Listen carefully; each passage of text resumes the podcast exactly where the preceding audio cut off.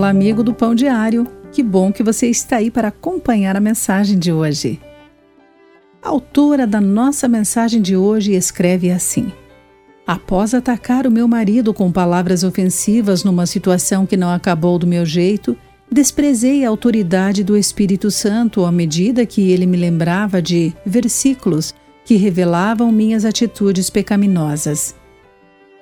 Valia a pena alimentar o meu teimoso orgulho, causando dano ao casamento e desobedecer a Deus? Não, mas quando pedi perdão ao Senhor e ao meu esposo, já tinha deixado um rastro de prejuízos atrás de mim por ignorar os sábios conselhos e viver como se não tivesse que responder a ninguém mais além de mim. Houve um tempo em que os israelitas tiveram uma atitude rebelde Após a morte de Moisés, Josué os levou à terra prometida. Eles serviram ao Senhor sobre a liderança dele. Mas depois que Josué e a geração que lhe sucedeu morreram, os israelitas esqueceram-se de Deus e do que ele havia feito. Rejeitaram a liderança divina e envolveram-se com o pecado. De acordo com os versículos 7, 11 e 15 do livro de Juízes 2. Tudo melhorou quando o Senhor levantou juízes que serviram como reis.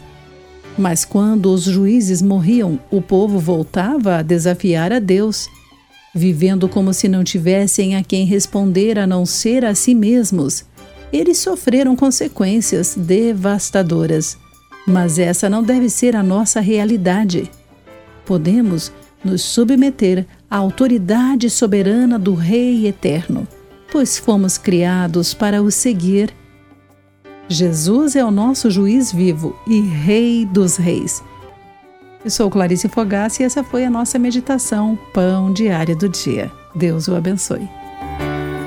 Acesse o nosso site pãodiario.org para conhecer nossos recursos e solicitar o seu devocional Pão Diário, nos escreva através do e-mail rádio@pãodiario.org.